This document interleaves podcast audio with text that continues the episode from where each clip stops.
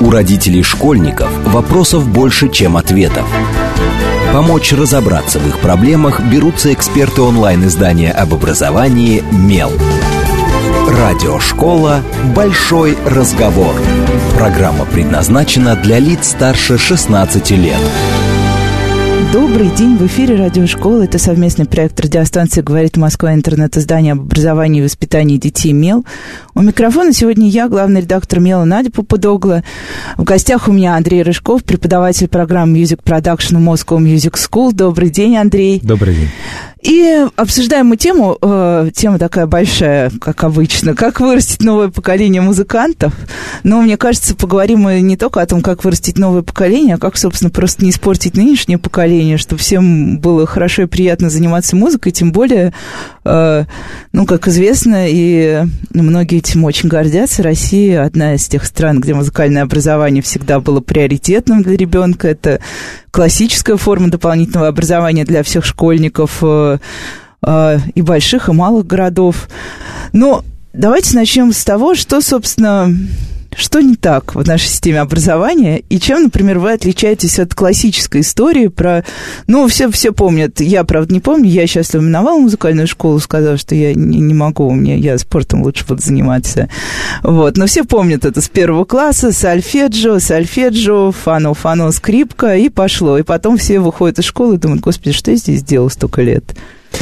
А, наверное, самая большая проблема, с которой сталкиваюсь я, это то, что музыкальное образование, оно всегда исполнительское. То есть получается, что ребенка с малых лет приучают к тому, что есть какие-то не, как бы не, не, недостижимые вершины, есть невероятные композиторы, великие, вот, а ты сиди, играй. И это, в принципе, то, что многих детей очень сильно потом от этого всего, от музыкального, от э, искусства, от культуры очень сильно отвращает, потому что они думают, господи, я э, играю э, ноты давно умерших людей, зачем, почему, и у них, в общем, не складываются картинки, э, вот, которые они видят, то есть дома они слушают одну музыку в плеере, или там выходят какие-то композиции в iTunes, или они смотрят телевизор, и они, они не понимают, э, то есть как это связано с тем, что они проходят в музыкальной школе. И у нас получается, что музыкальная школа, она заканчивается где-то в середине 20 века, по сути. Ну, то есть это у нас... Ну, по-хорошему, да. Музыкальная литература. Дальше мы уже ничего особо... Дальше музыки не было. То есть там ни Майкла Джексона, ни Элвиса, никого. Вообще даже песнеров и самоцветов тоже не было, и вообще ничего не было. И это, конечно, очень большой э, гэп, очень большая дырка в, в как бы мировоззрении, в кругозоре людей. Поэтому, наверное, вот э, то, что мы в Moscow Music School делаем сейчас, это мы даем еще прежде всего вот эту часть. То есть мы формируем мировоззрение актуальное, актуализированное на сегодняшний день, объясняем корни происхождения всей популярной популярной культуры, музыки, мейнстрима, э, как связано с академической музыкой и все остальное. То есть эти вещи, они никак э, не разделимы между собой в контексте понятия музыка, вот, которая есть сейчас. То есть музыка с нотами из пианино — это сейчас там одна десятая всего того, что происходит, условно. Может быть, даже одна двадцатая всего, что происходит. У нас есть потрясающие классические музыканты, у нас э, отличная джазовая школа, наши музыканты востребованы во всем мире. Ну, например, когда мы говорим про знаменитых музыкальных продюсеров России, то это либо наши музыкальные продюсеры, которые делали поп-музыку в 90-х, да, в основном, либо это какие-то люди, про которых знают только вот такие посвященные, как я, что они уехали куда-то, делают карьеру, там работают со звездами голливудскими, там, с американскими или там с корейскими, неважно, в какой части. Но в России даже нет понимания того, что такое музыкальный продюсер в этом плане. И это тоже в школах никто не рассказывает, естественно. Кто это, что это, зачем они нужны, кто эти люди. Вот да, я хотела спросить про продюсерскую часть чуть позже, но раз уж мы прям сразу об этом заговорили, я спрошу, да, сразу. Ну, понятно, что продюсер самое очевидное. То, что дети тоже совершенно не знают, когда их вот э, отдали в музыку, они действительно должны быть исполнителями и даже не, им не дают возможности подумать о том, что они могут, например, стать кем-то, кто будет делать других музыкантов великими. А какие еще есть такие профессии рядом с музыкой, например, которые вот напрямую связаны, но которым не учат э, в классической парадигме музыкального образования, кроме вот продюсера самого очевидного? Ну, опять же, вот давайте сразу обозначим. Музыкальный продюсер есть, а да. есть исполнительный продюсер в музыке. Это две разных вообще и профессии. у вас учат и тому, У и нас другому? учат... Э, значит, исполнительный продюсер — это, по сути, менеджерская функция, менеджерское образование. У нас есть business. Это направление, которое посвящено полностью управлением коллективами, правами, это взаимодействие с площадками, с организацией концертов, это вот все, что связано с как раз сопровождением музыканта. А музыкальный продюсер — это человек, ответственный за окончательное звучание, например, альбома или песни, или шоу музыкального, или, например, оформление радиостанции, или еще за что-то. То есть, по идее, это вообще рабочая такая э, специальность в области создания именно аудиоконтента это вообще непосредственно самый главный человек э, в любом процессе. То есть, если мы берем, например, э, там, группу Битлз, которую все знают, я всегда привожу примеры самые простые для того, чтобы было понятно. Так вот, в Битлз было четыре человека, которые пели на сцене, но был главный человек, который отвечал за то, чтобы они звучали как Битлз. Это был сэр Джордж Мартин, который, собственно, работал с ними на студии, изобретал все их необычные звуки, помогал им реализовать технически, это творчески дополнял дописывал инструменты и так далее, и так далее. Мы все знаем Майкла Джексона. За Майклом Джексоном есть фигура Куинси Джонса. И если взять пластинку «Триллер», самый продаваемый альбом в мире за всю историю, на обратной стороне этого альбома написано «Produced by Quincy Jones for Quincy Jones Productions», потому что именно он был тот человек, который взял Майкла и сделал из него артиста артиста при помощи музыки, прежде всего. То есть это не то, что он взял и э, позвонил кому-то и договорился о на радиостанции. Нет, это было с самого момента вот начала песен, появления, и он доводил его до состояния финального продукта, и тот же самый Квинси Джонс работал и с Франком Синатро, например, и там, я не знаю, с Рэй Чарльзом, и половину лейбла Motown он сделал, и в итоге он вышел вот на такую ситуацию с поп-музыкой с Майклом Джексоном. То есть вот музыкальный продюсер — это настолько важно. Без них не появляется музыки и звука финального. Вот. Это вот, вот это та специальность, которую мы учим на Music Production. Плюс у нас есть еще авторский курс тоже, ну, в плане э, созидательный, креативный. Это songwriting. Это, собственно, люди, которые профессионально будут писать песни. Опять же, у многих э, с этим связано такое тоже стереотипное мышление, что вот песня, это значит, муза поцеловала куда-нибудь там в маковку. Не, ну а потом есть стихи, сел человек, подобрал мелодию, все, ну, да, все так просто все вообще. Просто, да, конечно, ну само. Оно вот проснулся с утра, сел, и все само и потекло. Записал. Да.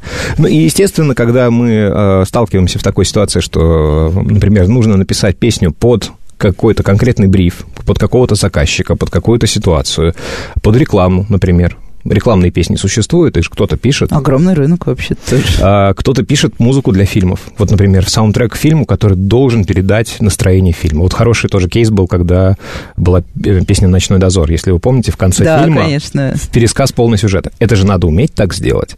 И, естественно, этому можно учить. Естественно, это навык. Помимо таланта, помимо всего прочего, конечно же, это навык. И этот навык, он состоит из определенных тоже алгоритмов действия. Это определенный а, подход к э, работе с ритмикой, это очень большая сфера, э, глубокая для изучения, и, опять же, она связана и с словесностью, она связана и с литературой, но она также связана и разрывно с музыкой. Поэтому вот это все вместе объединяется, и получается вот такой вот курс сонграйтинг. То есть у нас вот эти три основных направления, они, собственно, сейчас существуют уже второй год э, в формате ДПО, на mm-hmm. данный момент. Ну, естественно. Да, да, но с этого года вот все поменяется, потому что мы открываем международный бакалавриат. Ага, то есть вот так вот. Ну, а насколько востребовано? Потому что какой возраст вот учится на... У меня на ДПО очень интересная получается ситуация, так как я занимаюсь э, курированием как раз курса музыкального продюсирования. У меня вот есть коллега еще, Рома Капелла, который работает с Black Stars Газгольдер, вот мой товарищ по э, оружию, по музыкальному. Вот. А у нас приходит совершенно люди, прежде всего, влюбленные в музыку, поэтому возрастной вот какой-то градации четко нет. У нас в этом году, например, на поток поступил э, молодой человек после школы, то есть ему только исполнилось 17 или 18, mm-hmm. да, то есть mm-hmm. мы, мы, мы сделали исключение, потому что он потрясающе э, одаренный молодой человек, просто оказался в области музыки, и он пришел на собеседование, мы его тут же э, не могли не взять, вот. И есть, например, у нас студент, которому уже в районе 40, я Просто, так да, не вот, уточнял, но взрослый достаточно. Ну вот да, создается впечатление, что это во многом, в том числе и для взрослых людей, которые в свое время что-то делали, чему-то учились, и потом вдруг поняли, что хотят заниматься немножко другим, а такого прям вот, ну, технологичного навыка у них нет, и этот технологический навык, он же тоже очень важен. Э, можно, да, быть очень классным музыкантом. Ну да, не, далеко не каждый классный музыкант сам себе напишет песню, и уж тем более доведет себя до какой-либо хотя бы относительной высоты. А зачем приходят подростки? Вот если взять классического подростка, у вас же есть классические подростки, такие 14-18? И это вот как раз это наш, э, собственно, бакалавриат, он будет состоять исключительно практически, я думаю, из таких вот как раз молодых Э, ребят из выпускников школ, и у нас еще есть э, дополнительные курсы, basics и разные короткие образовательные программы, туда приходят молодые. Э, надо понимать, что музыка сейчас, она очень сильно поменялась, и сейчас вот там 16-летние подростки могут спокойно писать музыку для таких же 16-летних подростков. И, естественно, у них есть запрос... Есть масса примеров там да, у нас. Э, Десятки настолько... и сотни. То есть весь э, топ ВКонтакте, там чарты, это очень много молодежи такого возраста. И, естественно, сейчас только образовалась, несколько лет назад образовалась эта среда, потому что какое-то время мы все были заложниками, опять же, я как работник музыкальной индустрии, были заложниками невероятного количества пиратского контента. Сейчас с этим справились на ура, то, что все слушают лицензионную музыку, это значит, что деньги доходить начали до авторов, до музыкантов, до исполнителей.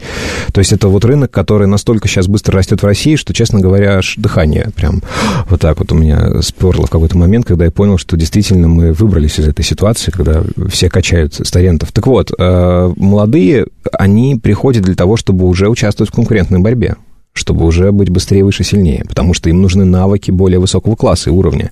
Есть так называемое вот YouTube обучение, да, когда люди заходят на YouTube и решают да, свои проблемы через это. Как играть на гитаре, да, восьмирук. Как играть на гитаре, как написать песню, как записать свои там биты для хип-хопа или еще что-то такое. А когда вот к нам приходят люди, они уже хотят какого-то более серьезного фундамента, и более того, они уже начинают смотреть, думать, хм, это же карьера, в принципе. Музыкальный продюсер, оказывается, это не просто там какой-то человек, а это человек, который вполне вполне себе э, хорошо себя чувствуют, потому что сейчас об этом начали тоже говорить и начали показывать э, этих людей, и многие исполнители наши, там, типа Григория Лепса, там, я не знаю, того же самого, рано или поздно они открывают продюсерские центры. Агутин. Да, кстати. Почему? Потому что продюсер, на самом деле, это гораздо более интересная история. Там сонграйтеры то же самое, они могут писать песни для всех. Это тоже достаточно удобная, интересная позиция, когда ты не должен стоять на сцене, но при этом твои песни исполняет пол там страны. Музыкальный бизнес тоже интересно. В общем, идут к нам э, молодые, которые уже вот метят в эту карьеру. Вторая категория людей идет те, которые все уже умеют. Это есть такая категория. Вот они все умеют, все. Но им не хватает э, уже вовлеченности в индустрию, им не хватает общения, им не хватает выхода за рамки своего комфорта и какого-то вот э, взаимодействия с другими То есть они, по сути, за коммуникативной такой активацией идут Абсолютно. С, самих себя за... И, и, и более того, у нас уже удается, у нас есть э, классные примеры. Мы, например, сделали фестиваль очень забавный с ДПО, который называется «Пожалуйста, хватит». Это фестиваль э, ироничный, в котором мы просто взяли все стереотипы современной музыки, и за месяц э, создали искусственных 15 коллективов, каждый из которых написал много песен, и песни просто потрясающие получились, потому что это было легкомысленно. И, кстати говоря, вот про недостатки, прям буквально вернусь, э, очень большой недостаток музыкального образования современного, когда у человека вырабатывается инстинкт, знаете, такой побитой собаки. Все время боится, что его заругают, что это нельзя, это неправильно, это сюда не ходи, это не делай. Вот это, вот это очень такая четкая установка, в музыкальных школах, потому что там есть правильно и неправильно. Ну, потому что это классическое образование, там есть канон.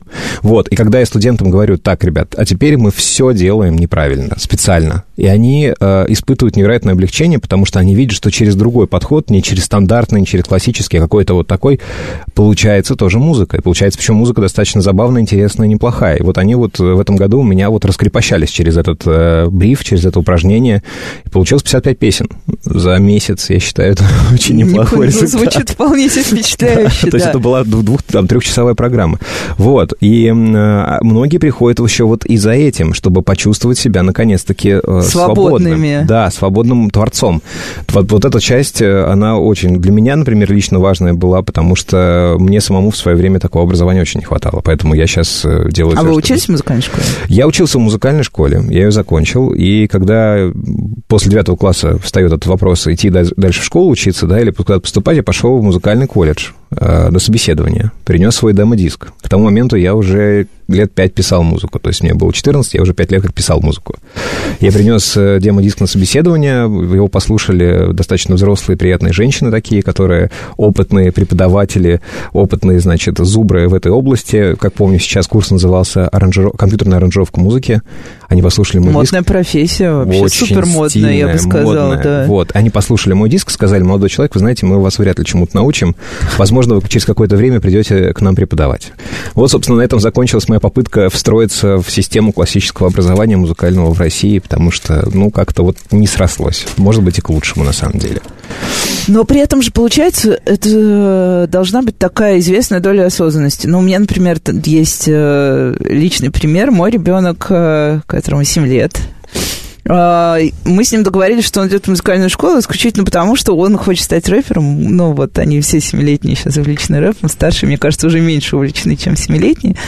И он говорит, и постоянно он приходит и говорит, мам, ну вот ну и что я там делаю в этом музыкальной школе? Нет, ему очень нравится, он с удовольствием ходит, у него нет прям вот такого вот, у него отличные педагоги, хорошая школа, но все равно есть какая-то вот такая вот история про а, то, что в 7 лет очень сложно объяснить человеку, что путь к его мечте, он вот такой вот длинный, тягучий, невероятный, а музыкальная школа не предлагает ничего, то есть там нет какого-то допа, пойди и попробуй хотя бы даже на фортепиано сделать что-то за рамками тень-тень, потетень, вот.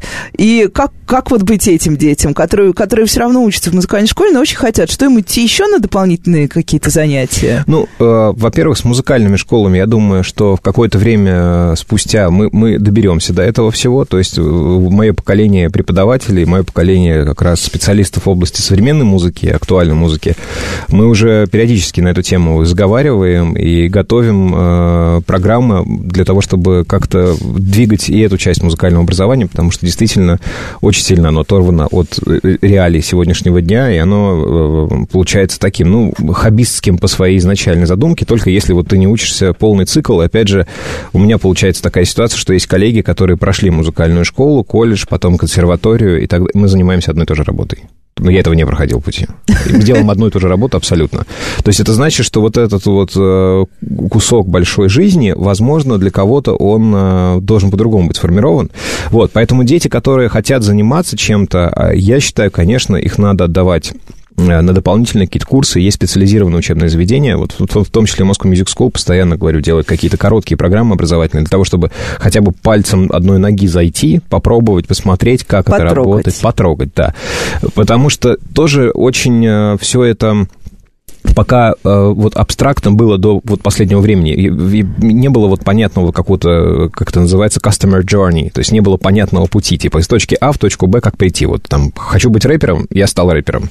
Мы уже вот это рисуем сейчас постепенно за счет... То есть все-таки этих... можно стать рэпером по какой-то отдельно взятой программе? Э, да, я думаю, что да. Опять же, вот как раз курс райтинг у нас, он посвящен тому, чтобы писать тексты, ну, научиться это делать, научиться сторителлингу в музыке правильному, научиться подавать свои мысли мысли адекватно, научиться работать с рифмой, потому что песня, например, это очень много повторений, в отличие от обычной поэзии. Поэзия, да, она иногда бывает цикличная, а песни же это постоянно цикличные штуки, они должны не надоедать э, слушателю. И, в общем, огромное количество нюансов, хитростей, тонкостей, вот это все э, изучается. Поэтому э, какой-то момент времени произойдет так, что все это возьмет и такой вот включ... выключатель сработает, и мы двинемся резко в будущее. Но пока вот какие-то моменты такие э, только появляться начали.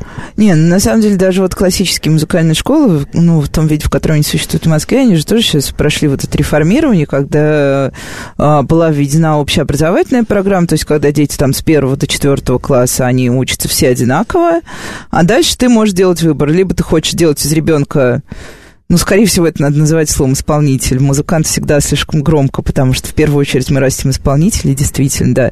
Либо ты хочешь продолжить, ну, либо ты просто думаешь, ну, пусть вот он поигрывает немножко, и он дальше идет на это самый общеобразовательный. Но вот а, в эту систему все равно не встраивается, вот, ну, по моим ощущениям, не встраивается какая-то тоже новая парадигма, потому что, да, а, в школах появляются какие-то новые курсы, а, но по сути, получается, что как раз э, в итоге все дети, которые до четвертого класса поняли, что им не очень хочется быть исполнителями, должны пойти дальше на общеобразовательное и дальше пойти как раз за дополнительным образованием, если им хочется фан и вообще здорово и хорошо. Но вот странно ждать от ребенка, сколько четвертый класс музыкальной школы, но это 10 лет, такой прям суперосознанности. Или уже в 10 как могут дети понять? Я вот, например, Я про могу... себя говорю. Вот я вот конкрет, конкретный пример. Я начал писать музыку в 9 лет. Вот я этим занялся. И вот это мой выбор, и я этим занимаюсь уже, мне сейчас 32. Ну окей, хорошо. А еще тоже немножко про музыкальное образование с точки зрения классической э, парадигмы. Мы знаем тоже, как оценивают успех в классической музыкальной школе. Есть, ну, с одной стороны, есть оценочная система, там, 3, 4, 5 и все остальное. И есть э, концертная система же, которая, по сути, часть очень важной оценки. Э, ну, если ребенка не взяли на концерт, считаю, уже тебе поставили какой-то такой жирный минус. Как вы оцениваете? Чем? А, у нас э, система такая. Мы работаем проектно. Нам нужны проекты. Мы всегда ориентируемся на то, чтобы студенты могли э, создать идею, воплотить ее, и дальше мы разбираем ее на те критерии, которые нам важны. То есть это техническое исполнение, это, собственно говоря, какая-то новизна, какая-то инновационность во всем этом, это действительно еще и перформанс зачастую, если это представляется как вживую, либо это защищается в виде какого-то исполнения, потому что, например, если мы говорим про продюсеров, они играют электронные лайвы специально с подготовленной композицией, которая исполняется вживую при помощи технических средств различных, там, синтезаторов, драм-машинок, секвенсоров, всяких классных вещей. Вот, поэтому мы смотрим на это широко и с разными критериями. Почему? Потому что в реальной жизни, естественно, пятерок никто не ставит. Ну, Конечно. Это, это совершенно вот это вот история. Опять же, это тоже большая, наверное, боль образования, что все образование направлено на то, чтобы ты не ошибся. И эта ошибка, она все время стоит очень дорого детям с точки зрения психики. Конечно, одна ошибка в диктанте уже четверка, да. одна ошибка да. в композиции, которую ты играешь на фортепиано, и ты уже ты уже не хорош. Вот, и дело в том, что для исполнителя, например, который играет музыку на публичную аудиторию, а вот этот вот вбитый в голову, опять же, режим безошибочности, он неплох ровно до тех пор, пока это не мешает э, экспрессии и артистизму. А экспрессия и артистизм в музыке, она гораздо важнее. И, собственно, отношению к самому себе, что тоже очень важно. Это, это, это, же, это же коммуникация, да, музыка — это коммуникация. Без, без, без этой коммуникации не получается... То есть можно быть безупречным исполнителем, механическим, как робот, и это не ничего не значит. А можно иногда ляпать куда-то мимо нот, но быть настолько потрясающим и ярким, и люди будут ходить именно на это.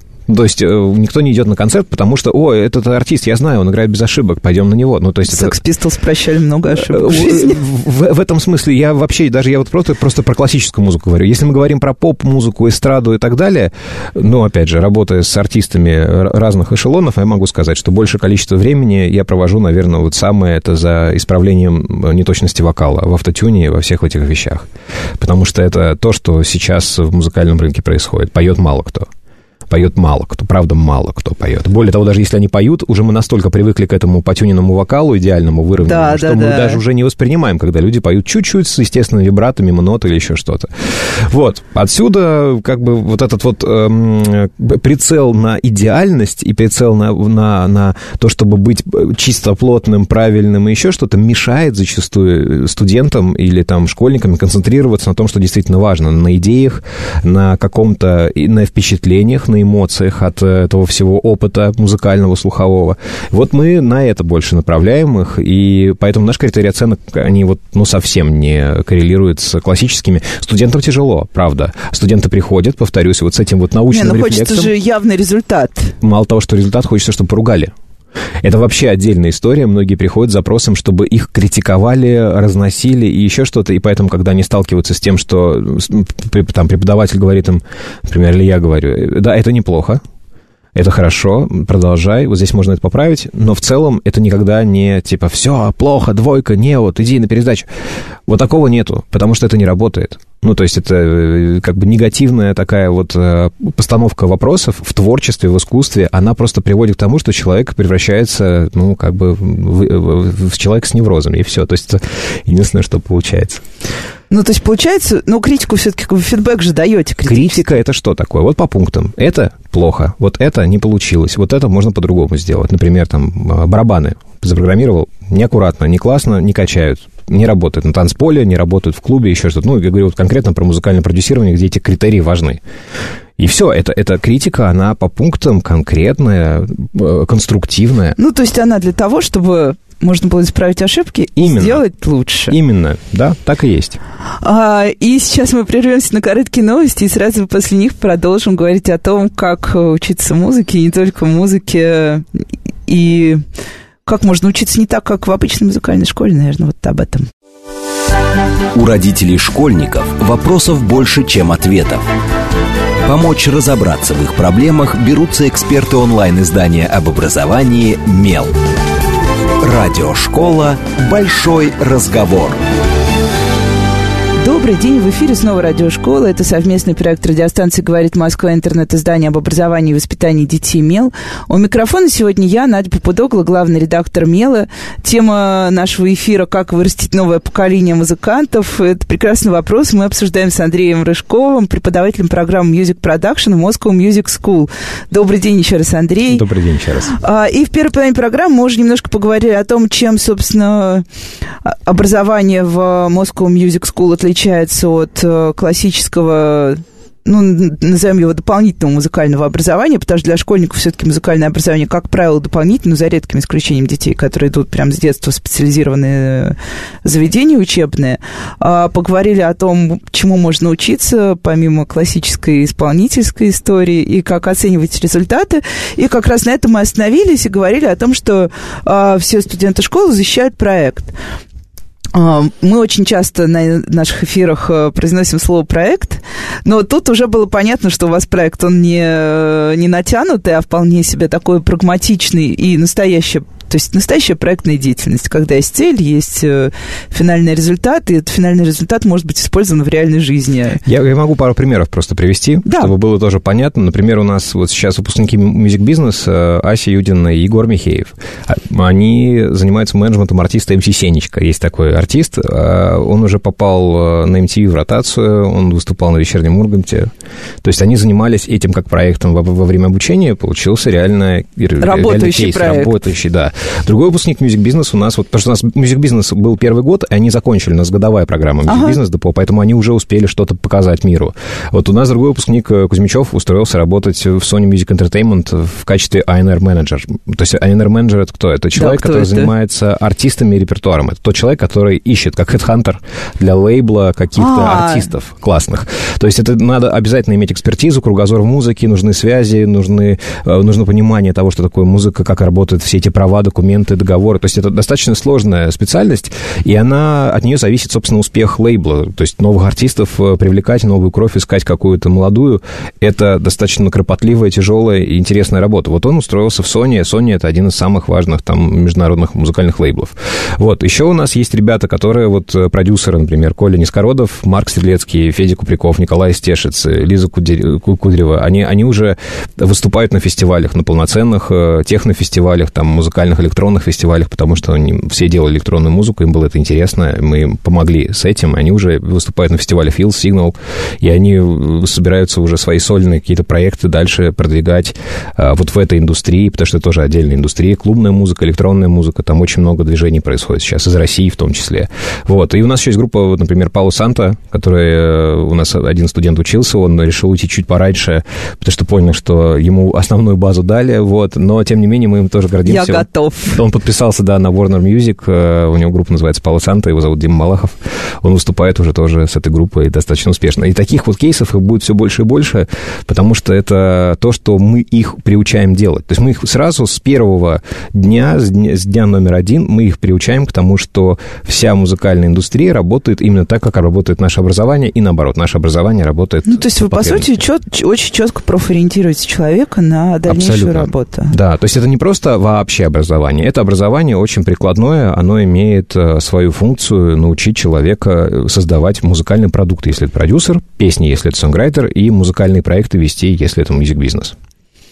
А вот э, интересно, как Просто у нас, например, на Миле сейчас есть раздел «Подростки». А в том числе у нас есть там такая единица контента, как мы это для себя называем, а, плейлист мы берем какого-нибудь подростка, практически на улице останавливаем его и просим показать, э, если он не возражает, свой плейлист в айфоне. И выбираем 10 композиций и спрашиваем, почему, как, что. Угу. У подростков очень интересные плейлисты. А, и у нас, когда вышел первый плейлист, э, собралась толпа просто взрослых людей в комментариях. Там были Тим Белорусских, э, Билли Айлиш, вот это вот, вся вот это вот, э, э, все это облако. И все стали говорить, вот, какой ужас сейчас слушают подростки, они не увлечены никакой нормальной музыкой, у них супер, у них отсутствует музыкальный вкус. И сводилось все к тому, что просто дети, которые растут в парадигме, что, ну как в нашем детстве, чтобы послушать музыку, ты должен был пойти, достать кассету, переписать переписать кассету. А сейчас они хватают отовсюду куски какой-то музыкального контекста, и в итоге у них нет музыкального вкуса. Вот ваши ощущения, как вообще? Есть у них вкус? Нет. Что они любят? Зачем больше приходят? Вот Меня клубное, больше не пугает клубное. вкус взрослых людей в России. Меня он пугает чрезвычайно, и, честно говоря, это одна из моих личных болей в смысле музыкального образования. Э, Россия долгое время формировалась с отвратительным музыкальным бэкграундом, я считаю. То есть мы... Почему? В- по- по Мы же одной- такие по культурные По одной люди. простой причине. У нас было два всегда направления музыки в России, точнее, в Советском Союзе. Это одно, одно направление называлось эстрада, ну, публичная, я имею в виду, то есть поп- популярная. да, да? У да. нас есть классическая музыка, у нас есть эстрада, и у нас есть клуб самодеятельности, КСП, клуб самодеятельной песни. Все остальное, вот все, что пытаются там русский рок назвать, или там русская техно, или еще что, все что угодно, все, что формировалось вот в те года, когда все это было украдкой через какие-то вот эти вот там ребра, пластинки, записанные на рентгене, и все остальное, это весь андеграунд, это же реально андеграунд, это абсолютно, это как в Северной Корее ситуация с культурой, да, то есть это абсолютно а, неофициальное, это все очень сложное, завод «Мелодия» начал выпускать какое-то в 80-е годы только какие-то релизы более-менее приличных артистов, актуальных во всем мире. В общем и целом, мы всегда плелись в хвосте музыкальной цивилизации глобальной. И, понятное дело, там э, до сих пор мы смотрим всей страной Евровидение, которое во всем мире уже не имеет такого статуса. Ну, в общем, Это, кстати, феноменальная история. Я прям поражаюсь каждый Э, год. Ну вот много происходит. таких пунктов, это очень долгий разговор отдельный. Вот почему так происходит. И взрослые люди, к сожалению, они чаще всего застревают в возрасте своего э, подросткового возраста в качестве музыкального, ну, в в области музыкального вкуса. Они застревают там. Они там залипают, и для них все, что новое, оно должно быть похоже на то. Поэтому у нас очень часто появляются новые артисты, которые звучат как старые и всем нравятся. И вот это вообще, в принципе, любовь э, к ностальгии и к ретроградству в, нашем обществе, она невероятно сильная. Она, поэтому и появляются вот эти формулировки в духе неправильный музыкальный вкус. Да не бывает неправильного музыкального вкуса. Он у каждого свой. Вот он свой, какой свой есть, такой правильный. И в этом смысле дети в этом, ну, как бы смысле для меня честнее. Им нравится всякая чушь, но мне тоже в детстве нравилась всякая чушь. Мы тоже росли на музыке, которая появлялась э, всякая разная. У нас тоже был мальчи- мальчишник, у нас тоже были там, не знаю, сектор газа, не к ночи помянуты, но опять же там не, не не к обеду. Э, Но э, эти все группы, они были, и отрицать их наличие в нашей жизни, ну, тоже как-то лукавство будет, да. Потом взрослые люди очень часто забывают, подо что они танцевали на дискотеках. А там тоже далеко не Да, IQ 180 да, да, была да, музыка. кстати, вот, э, Руки вверх, прошу прощения, блестящие, стрелки, господи боже мой, чего только не было. И меж- международная сцена всегда была такая А же. это, кстати, всегда видно на взрослых корпоративах. Вот когда большие компании устраивают корпоративы, там как раз все начинается с хорошей музыки и с модного диджея, а заканчивается «Поставь мне э, ласковый май». Я не хочу сказать, что, опять же, модный диджей — это хорошая музыка, ласковая май — плохая. Это просто музыка Нет, это я про разная. тенденцию, да, что все равно в конце должно быть что-то такое, что тебя вернет вот это вот э, плюшевое твое состояние. Вот, поэтому это абсолютно... Просто, опять же, почему-то с музыкой э, у нас очень странные отношения на таком уровне вот э, бытовом. Почему-то у нас музыка, во-первых, всегда само собой разумеющаяся, то есть, ну, она у нас как бы вот всегда была в доступе, там, вот переписать, списать, потом пиратские диски, потом еще что-то. Сейчас она попала в Яндексе, ну и как бы никто не понимает ее роль. А на самом деле музыка — это самый сильный эмоциональный медиатор. Музыка выстраивает твое эмоциональное состояние. Ты с утра просыпаешься, поставишь хорошую песню, и гораздо проще жить. И это самое драгоценное, что в музыке есть. И поэтому, если ребенок, например, через музыку может себе создать зону комфорта личного, персонального, и ему в этой зоне комфорта будет хорошо, ни в коем случае его оттуда выдергивать не надо, потому что это его мир, его душа, его развитие э, внутреннее, это его стержень. Поэтому музыкальный вкус, какой бы он ни был, если он ему помогает просыпаться с утра и быть счастливым, действующим, проактивным человеком, да, господи боже мой, пускай слушают самую большую чушь. Он потом перерастет, если ему это будет неинтересно. А может быть, ему это станет суперинтересно, он пойдет в это и сделает себе карьеру в этой области.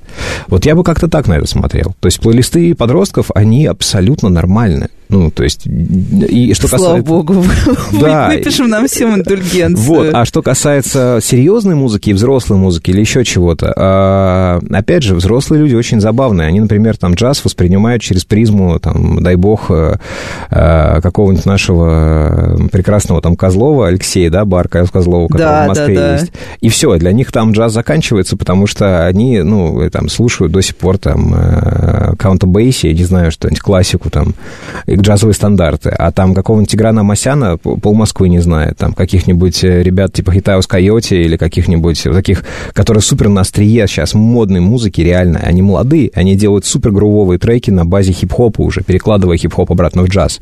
И там Роберт Гласпер, например, там, э, и, и, и, ну, как бы, и это говорит о кругозоре взрослых людей. Да что вы там знаете? И у молодежи есть больше шансов, гораздо больше шансов сейчас об этом узнать, потому что у них другие каналы, откуда поступает информация, там, типа по информационных порталов каких-то молодежных, еще чего-то, групп да, ВКонтакте. социальные сети. Поэтому у детей все в порядке в этом смысле. Ну и тогда еще раз я откачусь к музыкальным школам. А, вот так мы сейчас говорим, говорим. А мы тоже все прекрасно знаем, что классическая программа подготовки в музыкальной школе, она включает в себя там несколько сегментов. Это твоя специальность, ну, там, инструмент или ну, вокал тоже, по сути, инструмент, поэтому все вместе там. А, сольфеджио, слушание музыки. Музыкальная литература. Да, да, сейчас вот, сейчас слушание музыки это называется, да. актерское мастерство, и вот из всего этого складывается неделя за неделей обучение того в музыкальной школе, и сильно ничего особо не меняется. Вот. А, по большому счету, вот... А, нужно ли так глубоко, нужно ли вот это глубокое погружение в слушание музыки, тоже музыкальную литературу. Хотя, нет, вот я считаю, что это очень полезно, с одной стороны. Я каждый раз говорю, э, когда меня спрашивают, нужно это или нет, я говорю, да, да, ну потому что это же общий музыкальный контекст, и тут недавно мы ехали с ребенком а, утром в школу, я поняла, что мы не послушали, что задали, и я включаю глинку, и, господи, и ребенок говорит, мам, ну можно хоть не с утра? И я думаю, господи, что я делаю? Мы выключили, включили, как раз плейлист у нас есть. Угу. Вот. И сольфеджио, которым дети занимаются так мучительно. Понятно, что сольфеджио очень полезно, что сольфеджио очень математично. Оно очень хорошо развивает аналитическое мышление как раз у детей. Но вот в том, э, в том объеме, который они получают это в классической музыкальной школе, тем, кто хочет потом заниматься музыкой, тем, кто хочет, например, стать продюсером, mm или тем, кто хочет писать э, вот сонграйтера, например, им это нужно, или это слишком много прям. Ну, вот э, я, я вот предлагаю прямо на примере э, вот бакалавриата, который мы сейчас запускаем, да. вот это разобрать, потому что это очень удобная аналогия, и чтобы мы понимали. Вот у нас бакалавриат, э, как он выглядит? Э, классический бакалавриат Российского университета, он выглядит сейчас как четырехлетняя программа обычно, да, вот человек после школы пришел, и вот он должен сдать математику там, безумно сложную, русский язык безумно сложный, ЕГЭ там, э, плюс еще собеседование, плюс еще отдельный какие-нибудь экзамены, там, испытания в институте. Специальность еще может быть, То есть да. ребенка готовят э, терминатором. Он приходит в институт, потом 4 года он ходит раздолбайничает. Как правило, это выглядит так. Отдыхает. Особенно если это еще платное образование, то вот приходится такая вот э, ситуация, ее проживают поколение за поколением, и сейчас вот, ну, я учился в институте там 10 лет назад, я сейчас разговариваю с ребятами, кто учится в институтах, примерно ситуация у всех похожая. У нас немножко другой подход. У нас, э, так как, э, опять же, мы делаем международное образование с институтом Хартфоршира, мы делаем по их блюпринту, по их лекалу, собственно, по их программе основу, и это британский подход, он немножко другой. И в этом плане он мне лично очень понятен. Мы делаем первый год, вот приходит человек, говорит, я хочу быть музыкальным продюсером, например, или я хочу быть там сонграйтером. Угу.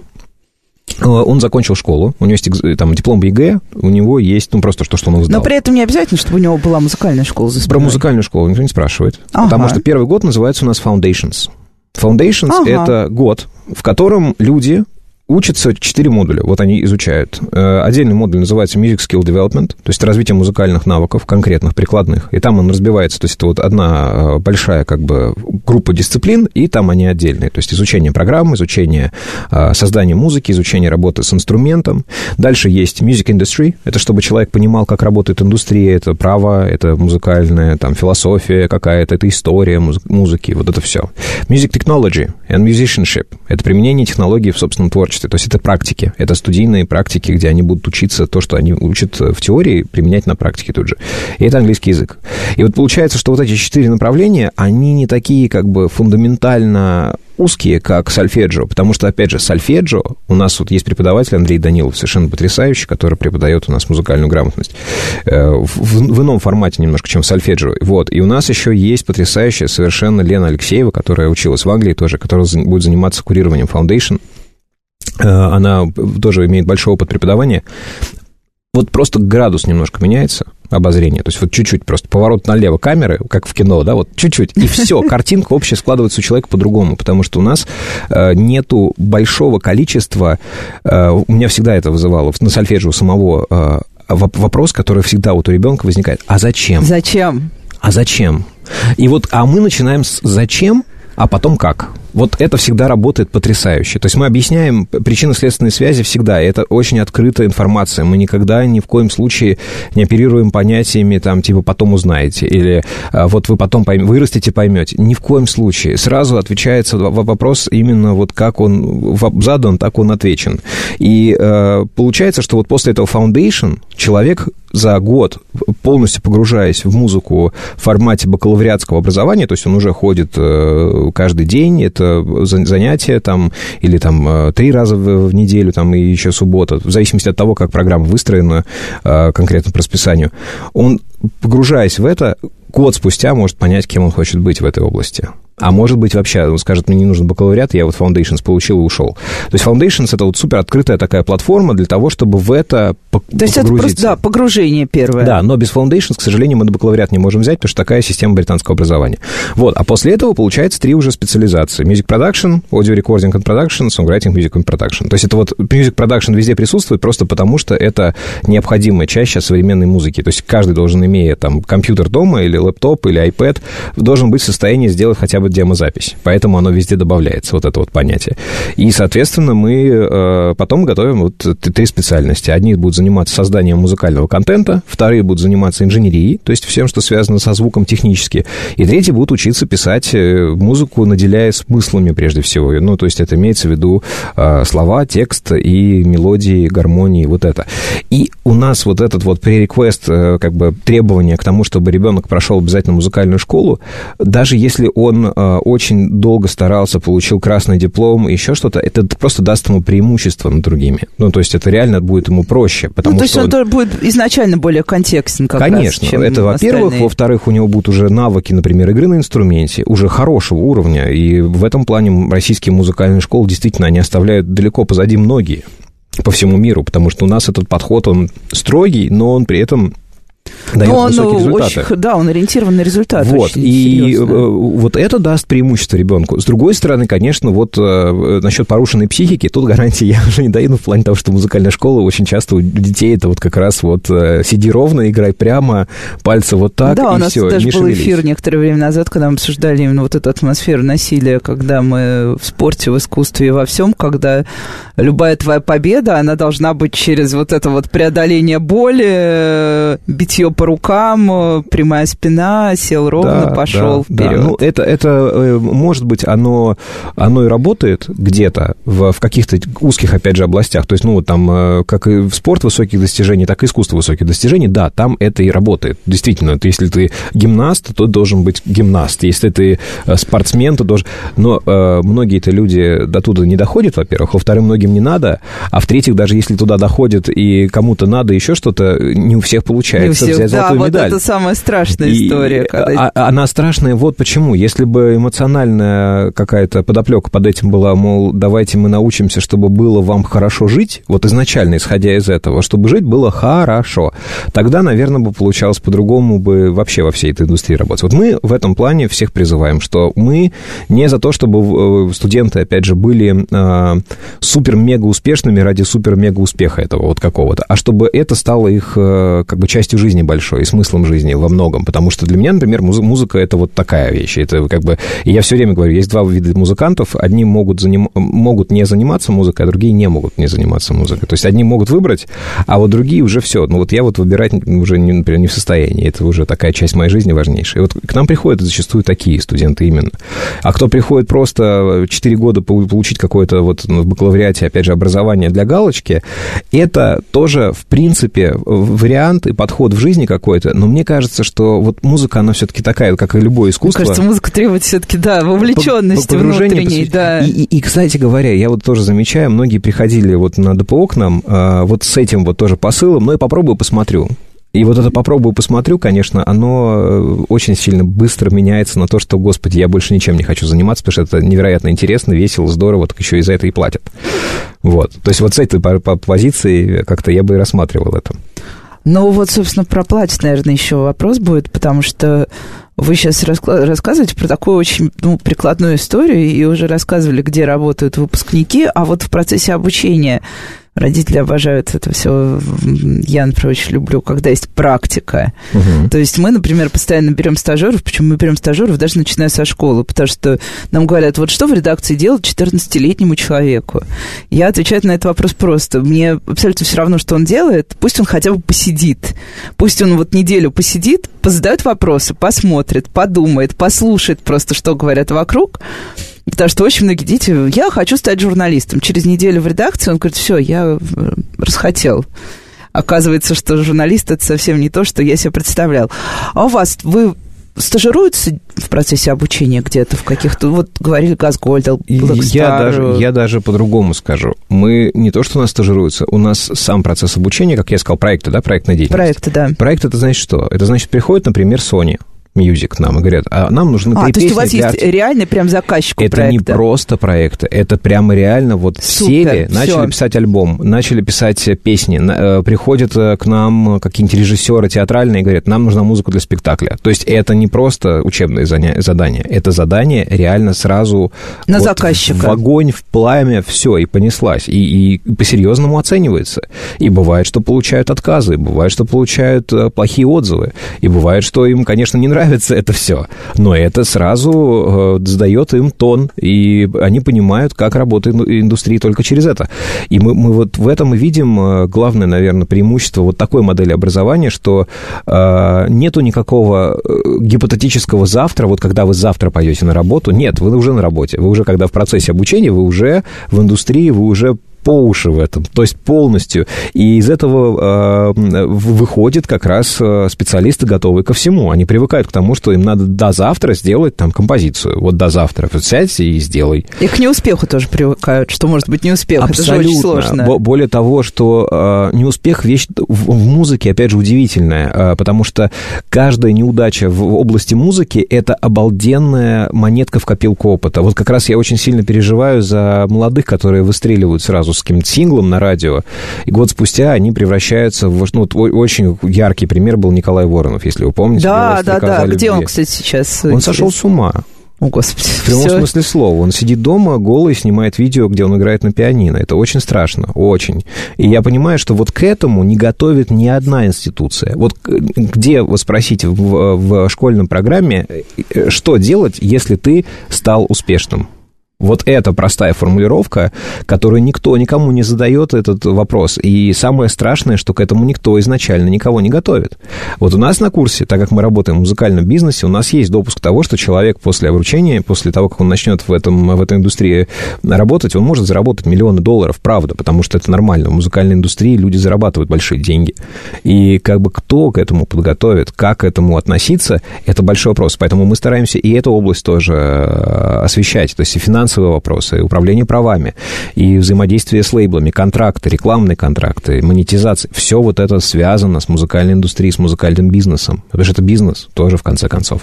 Вот. И это очень важный тоже аспект э, воспитания. И когда к нам будут приходить, соответственно, выпускники школ, мы про мюзик-бизнес с ними тоже будем говорить в рамках бак- бакалавриата, чтобы они были готовы к тому, что рано или поздно им придется взаимодействовать с людьми э, высокого социального там, и финансового статуса. Опять же, бренды крупные приходят э, с большими деньгами обычно к артистам для того, чтобы взаимодействовать. Но артист — это одно, а продюсер, сонграйтер, кто будет создавать этот продукт, это то, кого кого мы учим, собственно. То есть артист — это, как правило, фасад. Надо понимать, да? То есть вот лицо. А за ним стоит та самая огромная команда, которая... А вот команду учим мы. И без нее ничего не получается. Ну, и мне кажется, это отличный финал. Мы даже успели поговорить про неуспех. Я всегда очень, да, волнуюсь за детей, которых всю жизнь готовят к некой суперодаренности, а потом в какой-то момент человек не знает, куда же ему себя деть с этой суперодаренности. А теперь мы знаем, что на самом деле есть масса вариантов, как работать в музыке, не только сидя на сцене за фортепиано. Спасибо большое, Андрей. Э, Мне кажется, получился очень интересный эфир. Я узнала для себя много нового. С вами была Радиошкола. До встречи на следующей неделе. До свидания, спасибо.